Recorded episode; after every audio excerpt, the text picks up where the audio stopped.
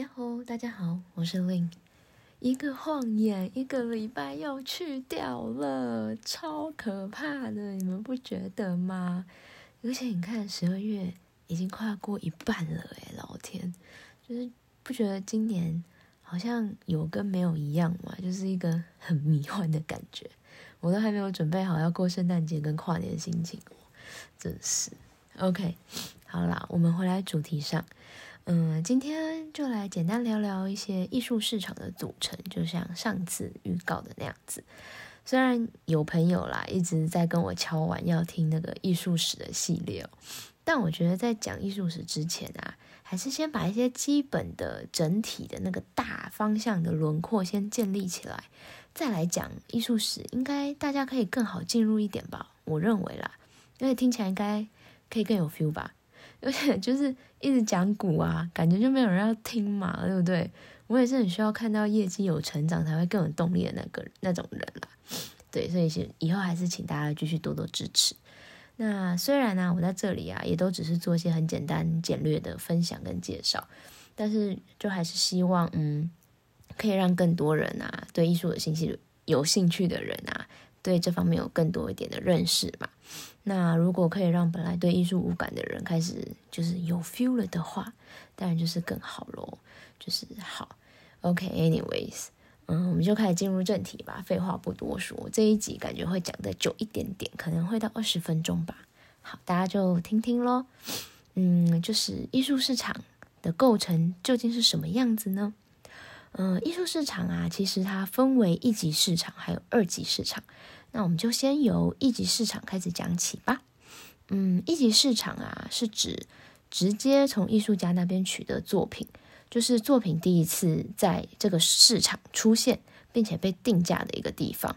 那卖方以代理或者是合作的方式去销售作品。那一级市场通常呢，就是商业性画廊的主场啦。那还有其他像是个体户的 art dealers。那今天就先讲一级市场中。那个大宗的画廊就好了，免得就是有点太复杂吼。好，那一级市场中呢，嗯，作品的价格啊，自然就是由画廊去定的嘛。那当然，呃，价格基本上也是会和艺术家事先讨论过后取得共识的一个结果。那一级市场里呢，作品的价格通常会按照艺术家的年纪、资历、作品的尺寸大小，还有有没有版数。还有美彩去定定这个价钱吼，那版数的问题啦，基本上就会出现在比如说是版画作品啊、摄影作品、录像或者是雕塑作品上。那版数这这个概念其实蛮简单的，就是有几版，就是代表这件作品有几件是一样的。那我们举个例子，譬如一件雕塑作品，它总共有五个版。再加一个 A P 版，嗯，A P 版就是艺术家试版的意思，但是基本上，呃，是不会计入可售版数里的。所以就是刚刚说有五个版加一个 A P 版，等于就是有五件可以卖的意思。好，那所以可想而知啊，版数越多的作品，当然价格就是越亲民喽，就是越甜甜价这样。嗯，其实这个概念就跟大家买限量球鞋是一样的道理嘛。就是你看，越多版书，那个稀有性就越少。那版书的作品啊，嗯，另通常啊，它也有一定可以那个可以辨识的艺术家签名嘛，刻印啊，然后就是铸造的工作室刻印，或者是印那个版画的工作室的 logo 啊等等，就是可以辨识的一个标志标记。然后还有，嗯，会标示是第几版的那个 numbering 啊，比如说就是，比如说他会写这是第一百版中的，比如说第四十八，第四十八版这样子。那当然，嗯，有些作品还会有那种有签名版跟没签名版的差别，譬如之前 Banksy 的版画就有这种情况哦。那当然啊，大家也就可以很清楚的想想到了，就是签名版的价格一定会比较高嘛。没签名版的价格，嗯，那要怎么辨认真伪呢？其实就只能靠那个官方的作品保证书当做那个作品保证的依据了。这样，那所以反过来讲，为什么就是我们看到这些艺术品的价格都这么高，又这么贵？其中的原因就是因为作品的稀有性嘛，这个作品只有一件，那个独一无二的珍惜性，就是你一再有钱还不一定买得到啊，所以当然贵嘛。对，那刚刚讲到还有呃美材的差异反映在价格做的这个部分啊，通常啦，我是说通常哦，一定会有例外，但就我所知的是，嗯，如果是平面作品，我们拿平面作品来说，嗯，布上作品还有板上作品的价格会比纸上作品还要高，意思就是。在画布或木板还是什么其他板子上创作的作品，会比在纸上做还要贵的意思。简单讲是这样子。那当然，装置作品啊等等，它其他类型的作品，呃，创作的那个它的那个定价啦，也会有自己的一套规则。但这我就没有到太了解，因为我接触比较多的是平面作品还有雕塑。那这些就先先不讲哈。好，那基本上。每件画廊经手销售出去的作品，都会随作品附上作品的保证书给买方。然后另外啊，在作品的背面或是那个展示看不到的地方，那但是转过来还是看得到的意思哦。嗯，就是不是作品正面的地方，嗯，画廊也会贴上或者是印上他们自己的官方的 logo 啊，或者是辨识字样等等，还有作品编号啊之类的基本资讯。那年代久远的老作品啊，可能他们会甚至是弄那个烙印的方式在作品的内框的那些木条上哦。还有一些收藏家也会做一样的事情，就是代表他拥有这件作品嘛。其实就跟呃盖藏书章是一样的道理了。吼，好，那这些啊，刚刚讲这些。就是识别的东西，对一件艺术品来说，其实就像是身份识别证还有流通记录一样的存在哦，是非常重要的哦。尤其如果艺术家嗯没有在作品上签名的习惯，那如果往后这件作品就是出现在二级市场的话，就是拍卖啊或是转让之后，那这个有没有有没有这些呃识别就非常重要了。那在一级市场里面。通常画廊啊是在做嗯推广他们自己合作代理的艺术家的作品，就是意思就是帮他们办展览啊，然后销售给藏家。那收入部分呢，大家好像还蛮有兴趣，那我就来讲一下收入呢。基本上呢，画廊就会和艺术家按照事先呃的合约内容约定的方式去分啦。那通常啊，通常我自己知道的是五五分账的模式。嗯，我自己也觉得这是最合理的。对，好，那还有有有些人会说，那如果就是画廊有打一点折扣的话，那这折扣怎么办？呃，折扣基本上应该是画廊会自己吸收啦，照理来说，但还是会有不一样的情况，就是这真的是不好说，只是一个我我现在讲的只是一个通常通常的概念。那单纯就艺术品在一般售出的情况要怎么分账这部分，就是，呃，画廊跟艺术家两边都要事先谈清楚哦。因为虽然说五五分账，但可能还会牵涉到一些像是保险啦、运输啊、包装、装框的事。那啊，如果还有请策展人的话，那可能就还会有策展费。那还有其他，如果你要出画册，就会有画册的印刷出版费啊、设计费啊。然后布展也会有一些开销啊，等等一大堆拉里拉杂的开支，那谁负担哪部分都要事先讲好。对，但基本上如果是和画廊有代理经纪约的艺术家，嗯，这些刚刚讲到的杂支都会由画廊去负担。那这边简单就顺便说一下什么是画廊代理的概念好了。嗯，你就想说画廊是呃艺术家的经纪公司。那艺术家就是旗下的艺人的那种感觉，吼，所以想买这个艺术家作品的人啊，就只能透过代理画廊去购买，这是唯一的管道。那藏家也不能私下跟就是艺术家接洽去买作品哦，就只能透过画廊。然后画廊呢，嗯，如果有经济代理的话，画廊会预付给艺术家一笔费用。去支持他的创作，然后让艺就等于就是让艺术家生活轻松一点啦，可以更专心做作品的意思。然后之后当然就是一定会帮艺术家办展啊，然后帮他找寻适合的藏家去帮他卖作品。真然后还有还有很重要一点就是会争取帮艺术家争取更多，然后更好的展览机会，然后做帮他做更多的推广，这样子。简单来说，就是除了帮艺术家卖作品之外，会协助艺术家有更多机会获取，就是更多对自己创作发展有加分的经历跟展览。它是一个长期的经营的概念哦。那合作约啊、展览约啊等等的，就比较像是那种一次性或是短期的合约。还有另外一种是像地域性的代理权，就是意思是，嗯，如果一家画廊啊，就举例来说，如果一家画廊和某个国外的艺术家签这种地域性的呃代理约好了，就代表说，呃，这个区域里面，呃，这个时间里，这个区域里，这个艺术家的作品只有我能卖的意思。比如说，好，我们定在台湾全国，这个这个区域定在台台湾。那这个外国的艺术，就等于是说，这个国外艺术家在这个时间里面，呃，在台湾，他的作品只有我能卖，应该这样听得懂吗？对，大概就是这种感觉。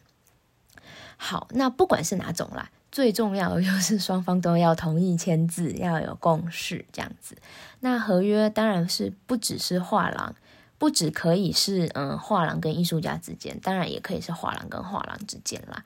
那嗯，其实这个细想起来很复杂啦，我也只是因为工作的关系，就是略懂略懂，大家就简单听听就好，就有一点点概念就好了。对，好。那还有人会问啊，画廊啊是怎么挑艺术家的？那其实这也就是要看，就是每个画廊他们自己的经营理念跟方向了啦。还有就是，我觉得啦，经营画廊，呃，眼光这件事情。在一级市场真的是非常非常非常很重要，所以要讲三次，非常重要的一件事。眼光精准的画廊主啊，就是画廊老板们，如果发掘了有潜力的艺术家，然后呢，他如果好好的用心的去经营的话，其实就各方面来说，那个投资报酬率都是非常非常非常高的。好，那接下来继续讲二级市场又是什么呢？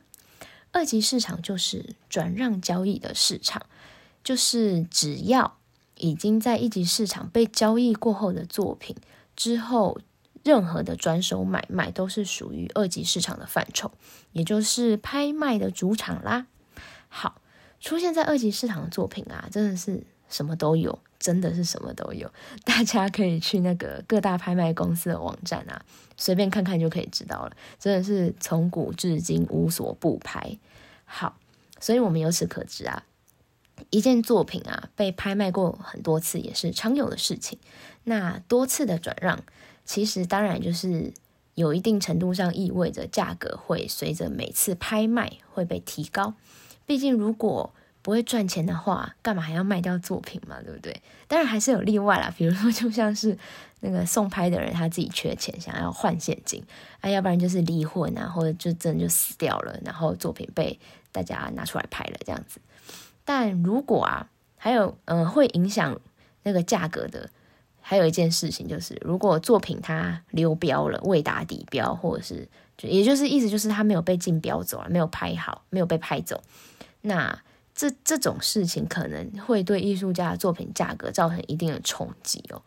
那其他像是影响估价跟竞标结果的因素还有很多，我们就就一点点慢慢讲。好，比如说第一个，嗯，如果那件作品啊。是在那个艺术家的创作生涯中，属于比较成熟期的作品，那通常就会比他早期的作品啊，或是一些可能晚期，晚期不一定啊，但是一定通常会比早期的作品更有市场价值哦。就比如说像是赵无极六四年的作品，就是永远就是卖得很好，对。然后还有或者啦。这件作品是艺术家生涯里面非常重要、标志性的代表作，或是代表的系列，嗯，或是在美术馆展出过啊，也都是一个非常加分的点。那因为学术性的加持，其实就跟上 buff 的感觉是很像的啦。好，那还有如果啦说表象一点的因素的话，就会像是那种视觉性、直觉性的作品的颜色啦。或是视觉上给人的感觉舒不舒服啊？你看了它心情好不好啊？等等的，都有可能对市场热络度造成一定的影响哦。好，那当然啦，嗯，如果某个系列的作品数量就真的特别少，那那个系列的作品如果出现在拍卖场上，估价也就会比常见的系列来得高，这是很嗯一定会发生的事情。比如说之前常玉那个八条金鱼出现了，那常玉画那个金鱼的件数也就那七八张，那当然就是很抢手喽，就是比它其他的常见的花还什么的，或是裸女还要抢手。那还有啊。如果呃是被那种重量级的藏家收藏过的作品啊，市场上当然也会一定更加关注嘛，因为毕竟大收藏家们其实可以说，呃，他们像是一个品味的招牌或者是象征，也是一个向上 buff 的概念啦。好，那这样的作品啊，呃，另一方面来说，被大藏家收藏过，那这个作品以前的那些过往的来源也都相对的。更容易的去被追溯到，因为大藏家们呢，通常对自己的收藏都会很有系统去做记录啦。那而且竞标者们对于作品啊是不是真品的这件事情，信心度也会因为这样子被提高哦。嗯，那哦还有，当然就算不是那种来历赫赫，就是很有名的拍品，只要是能被那些世界一线拍卖公司拿出来拍的啊。就是他们公信力还是在嘛，而且他们一定都是经过那个他们拍卖公司他们自己内部的专家去鉴定过的，而且一定有市场价值。那如果啊是那种超级抢手的艺术家作品，你就能常常看见那种。最终的落锤价会高出原本的估价好几倍，甚至是数十倍的那种很夸张的情况。就是拍完一落锤的时候，大家只能站起来一起拍手的那一种，欢呼拍手，真的常常发生这种事情哦。那当然也会有黑马出现的情况。那如果啊这种落锤价高出估价很多的情况一出现，那那位艺术家的作品的价格基本上就会全面性的被提高，甚至到暴涨的程度啊。那如果艺术家还活着的话，通常也会直接带动他在一级市场的价格，就是也会被提高这样子。但是在一级市场的价格啊，那个波动的幅度是绝对不会像二级市场那么夸张的哦。好。那我们就顺便再讲讲那个拍卖图录啊，大家好像有些常常有人说说看不懂拍卖图录写那么多到底要干什么哈？那拍卖图录里面啊，你看到除了那些作品大小啊、美彩等等基本的资讯之外，你会看到一些那个，比如说呃什么出版记录嘛，什么来源什么什么，那这些他们对价格有影响吗？那当然就是一定是有嘛，要不然干嘛写出来给你看呢？是吧？就像刚才讲的啊，就是那些作品啊，嗯，作品上面那个画廊的识别记号什么的，就是在拍卖二级市场就真的是非常重要，因为拍卖公司啊，它能够依据这些物理记号去追溯跟核对作品的流通历史嘛。那这部分啊，就会是大家在那个图录上面看到的那个出处，就是 provenance 那个栏位会列出来的内容哦。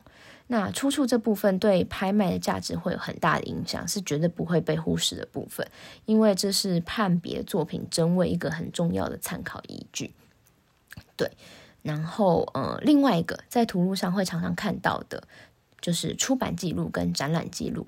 那这部分啊，是指这件作品、这件拍品有没有曾经在哪些重要的或是有公信力的画册啊、图录或是学术出版品的。专刊上面等等的被刊载过或记录过，还有曾经有没有在哪些美术馆啊、博物馆啊，或者是画廊展出过，这些其实都会对拍品的价值造成一定的影响哦。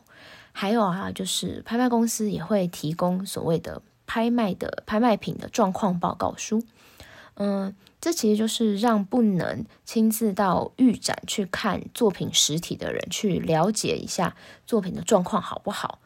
的一个服务，就是看他，就比如说作品有没有什么缺损啊，或是发霉的痕迹啊、受潮的痕迹啊等等啊之类的。嗯，我之前在家试的，其实就常常需要去跑仓库啦，去拍这些那个状况报告书需要的照片。那研研究所的时候，其实也有做过类似的训练，当时就觉得哇超帅哦，哇塞，直接就是学以致用，就超有成就感的这样子。好，然后回来讲，回来讲。嗯，还有很多人啊，他嗯，我听过也有人问过我，就是拍卖公司会不会卖到赝品，对不对？是一个大家都很好奇的问题。这个问题嘛，嗯，其实呢，拍卖公司也不是保证，也他们是拍卖公司是不保证作品的真伪的哦。说实在的，嗯，因为拍卖公司的身份啊，也只是一个中介的角色哦。那想要买作品的人啊，其实就必须从拍卖公司提供的拍品资讯去判别，然后决定要不要去竞拍，就是我刚刚说的那些资讯，图录上会给你的那些资讯。那嗯，但是呢，被说卖假货这种事情，拍卖公司也都是在极力避免的嘛，因为爆出来的话，就这么有损商誉的事情，谁想要碰啊？是吧？对。那虽然也不是没有发生过这种事啦，啊，的确，嗯，也发生过几件非常轰动的案例哦，甚至还有被拍成纪录片，大家可以去找来看看，真蛮好看的。总之呢，为了维护公信力，拍卖公司都会嗯去找那个各领域中精英中的精英，去来当他们的专家来做鉴定。对，因为眼力你一定要够嘛，要够有相关的知识，你才能。更好的去判别作品是不是真的，那有必要的话，其实拍卖公司也会送去专门的鉴定机构去鉴定作品哦。好，那现在龙头的拍艺术拍卖公司啊，其实就是之前提过的嘛，佳士得跟苏富比两间。那其他重要的国际规模级的拍卖公司，还有像是富艺斯跟邦汉斯这两间。嗯，中国的拍卖公司的话，最大的几间就是像是呃保利拍卖啊、嘉德拍卖跟矿石拍卖。台湾的话，嗯，就是罗浮奥啊，然后中诚拍卖跟地图拍卖等等的。那每家拍卖公司，他们也都会有自己特别专精厉害的地方，当然不只是局限在东西方的艺术品喽，还有很多的哦，比如说像是工艺品啊、手表啊、酒啊、包啊。家具啊、书啊、乐器，真的是什么都有，什么都有。之前嘉士达还拍过陨石，诶，就是超酷。对，总之大家如果有兴趣，也可以去拍卖公司的网站看一下，他们有分多少的专家部门，就可以知道了。就是他们什么都拍。对，那嗯，有时候啊，就是拍卖公司也会有好几个部门联合起来做一个专拍，这种比较特别的企划了。就是其实就是看拍卖公司他们自己的运。营运规划是怎么去弄的了？那去年还有一个比较让人惊讶的合作啦，就是拍卖公司跟拍卖公司之间的合作，就是富艺斯跟中国保利他们也合作了一场秋季的拍卖，还蛮蛮酷的。但我想这主要也是富艺斯想要打进中国市场的关系啦。好，那刚刚以上讲的。就是简单的艺术市场的架构，就是一级市场跟二级市场到底是什么这样子，还有一些会影响作品价格的一些因素。但是，嗯，艺术市场啊，其实也只是整个艺术生态圈里面的一环哦，并不是独立在运作的啊。就是它也是和其他的角色有环环相扣的微妙的关系。那这些角色就是很多种嘛。举例来说喽。呃，比如说有作为学术权威性代表的美术馆啊、学术机构，还有一些呃其他像是非盈利的艺术机构也是，还有艺术基金会。那国际上重要的双年展也是哦，比如说呃威尼斯双年展、卡塞尔文件展，还有呃艺评家们他们发表的评论也常常会引起很很大的讨论嘛。那也就会造成影响。那其他还有像是呃艺术的媒体啊，比如说是 Art News、Art Review，他们还有一些展售跟资料库的媒体平台，像是 ArtNet、Artsy、Ocula 这些的，还有一些指标性的国际级的艺术博览会，比如说 Art Basel，光 Art Basel 他们就在三个地方办了嘛，就是巴塞巴塞，然后巴塞 Hong Kong 跟巴塞迈阿密，然后还有像是比如说纽约的。最有名的 Arm Armory Show 就是军械库展，然后还有像 Freeze Freeze 系列，Freeze 就是从伦敦开始嘛，然后在纽约也有纽约 Freeze，然后他们去年还是今年就宣布了，二零二二年在首尔也开始要办了这样子，然后还有近年啊，近年社群媒体这件事情，连社群媒体都开始在艺术圈发挥越来越多的影响力喽。然后也有更多艺术家，尤其是年轻一代的艺术家，就是像我们这个年代的，嗯，还有更年轻的，他们就是会靠着经营自己的社群媒体，获得非常可观的关注度。然后，而且他们就是他们其实就像是在建立自己个人品牌形象那样的概念嘛，就是这是很常见的。他们甚至可以靠自己的 followers 跟关注度，然后不靠画廊，自己办展览啊什么的，作品就可以卖的超级好的。然后还有。嗯，其实就是刚刚说的这些角色啊，都是相辅相成的啊，然后互相影响，很明显的嘛，就跟其他的产业其实也是差不多的概概念。那今天就只是先大略说明一下一二级市场的分别跟一点相关的事情。那其他的我们看之后，嗯，看情况要不要再聊聊喽？